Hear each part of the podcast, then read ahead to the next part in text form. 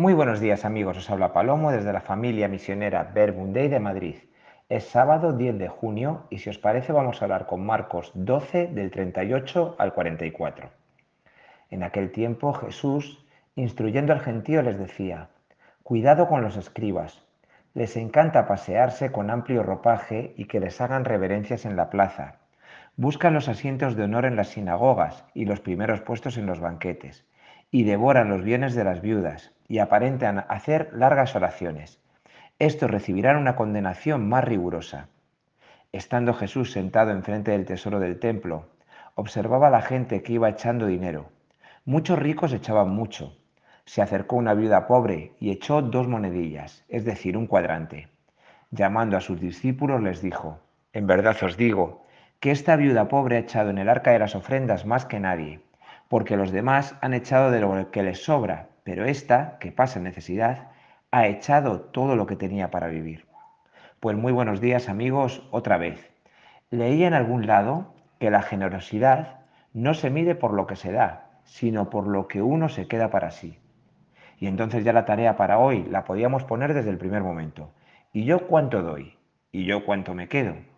Y no son cuestiones que se tengan que referir solo a lo material. Rápido me viene que si dar de nuestro tiempo, ya sea a los abuelos o a los nietos o a los hijos o a los padres o a los amigos. O se me venía también dar de nuestra buena cara, de nuestras buenas contestaciones, aunque quizá en este momento tenga un mal día.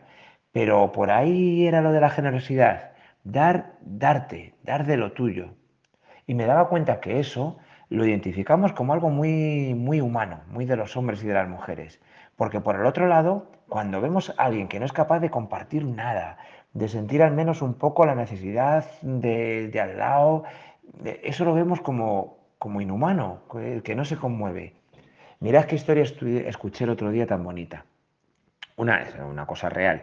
Un estudiante preguntó a una antropóloga que era muy importante y reconocida estadounidense cuál consideraba ella que fue el primer signo de civilización en la humanidad.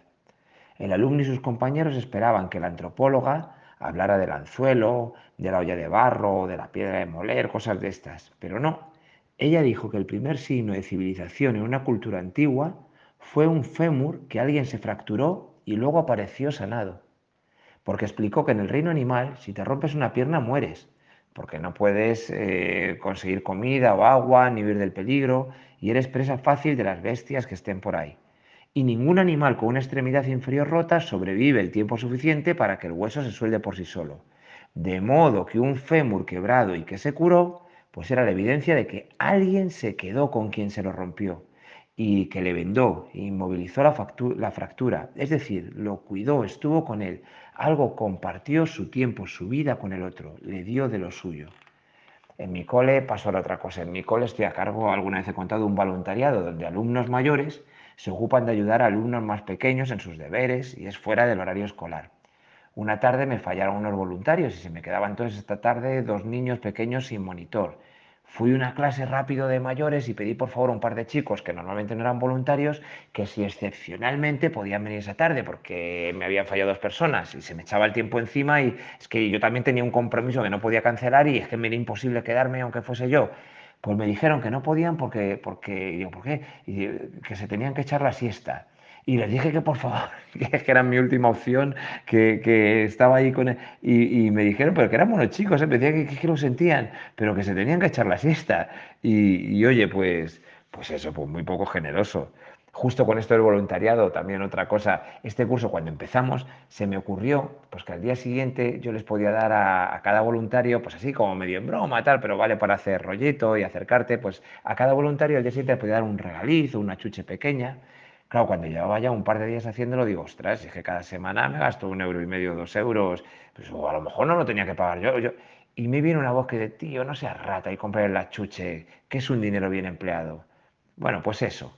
Un día no sé, otra cosa, un día no sé en qué circunstancias estábamos, debíamos estar hablando algo de lo de hoy, pero recuerdo que una persona decía a otra, mira, estoy convencido de que nada que uno dé, ningún gesto de amor, no hay nada de eso que se pierda.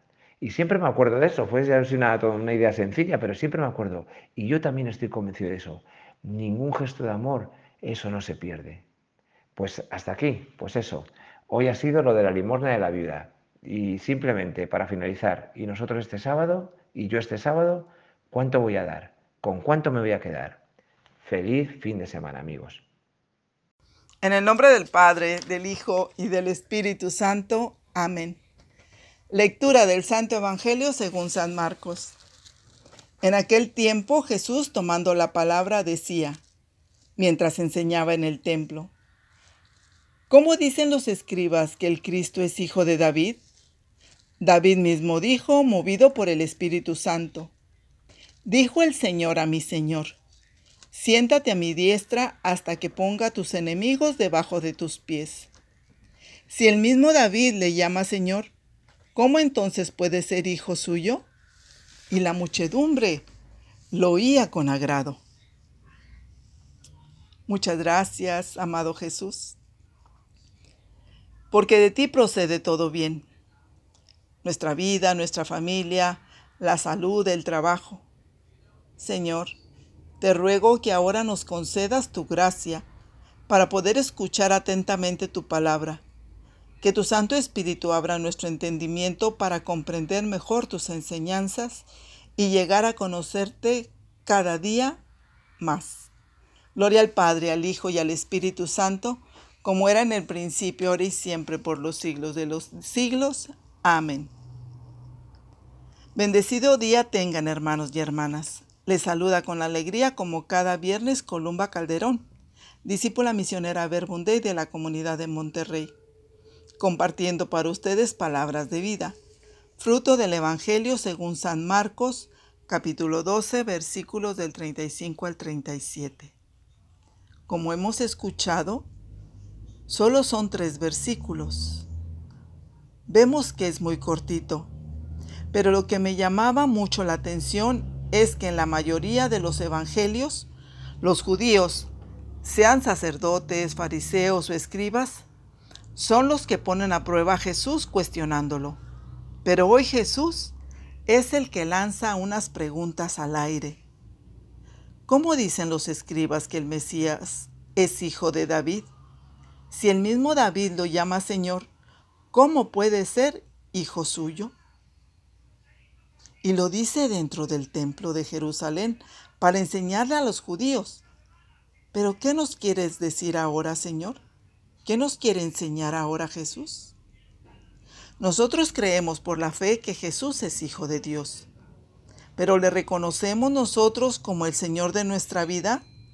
¿Le reconocemos como Dios a la hora de enfrentar situaciones reales como las que vivimos actualmente que no nos agradan, la violencia, el acoso, la indiferencia, ya sea dentro o fuera de nuestra casa, entendía que como cristianos no podemos prescindir de Dios, como tampoco podemos pretender aplicar nuestra lógica o nuestra pequeña capacidad de medir o interpretar el proceder y el poder de Dios.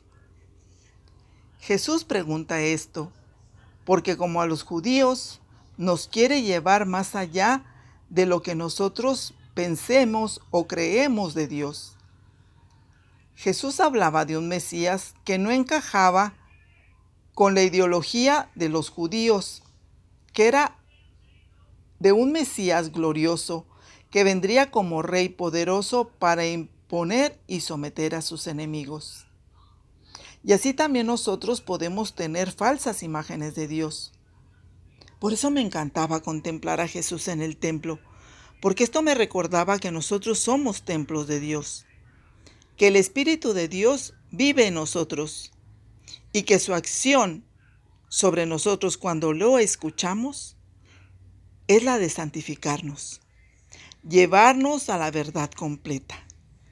El Espíritu Santo, que es regalo del Padre, nos conquista, nos enamora, nos seduce para abrir el corazón y escuchar las palabras de Jesús, quitando y acallando las voces que nos pueden separar de la, verdad, de la verdadera identidad de nuestro Señor, como le sucedió al rey David, que inspirado por el Espíritu Santo lo reconoce cuando dice, Dijo el Señor a mi Señor, siéntate a mi derecha y haré de tus enemigos estrado de tus pies. David sabía escuchar a Dios, a pesar de sus faltas y errores. David se sabía el rey más amado de Israel, llevándolo en la escucha de la palabra a configurar su corazón al corazón de Dios. Por eso él entendía quién era el Señor, quién era el Mesías. Y la pregunta que viene a mi mente es, ¿nosotros le escuchamos? ¿Nos dejamos conducir por su voz? El Papa Juan Pablo II dijo, el esplendor de la verdad brilla en todas las obras del Creador y de modo particular en el hombre, creado a imagen y semejanza de Dios. Pues la verdad ilumina la inteligencia y moldea la libertad del hombre para que de esta manera sea ayudado a conocer y amar al Señor.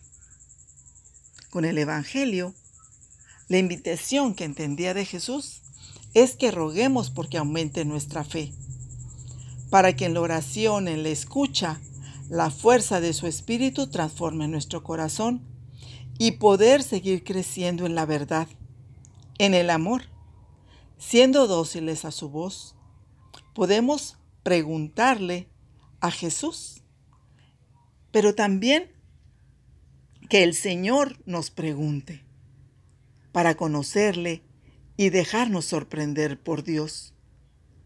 Porque la oración es la esencia de nuestra vida y la clave de nuestra felicidad, como lo podemos ver en la muchedumbre que le oía con agrado.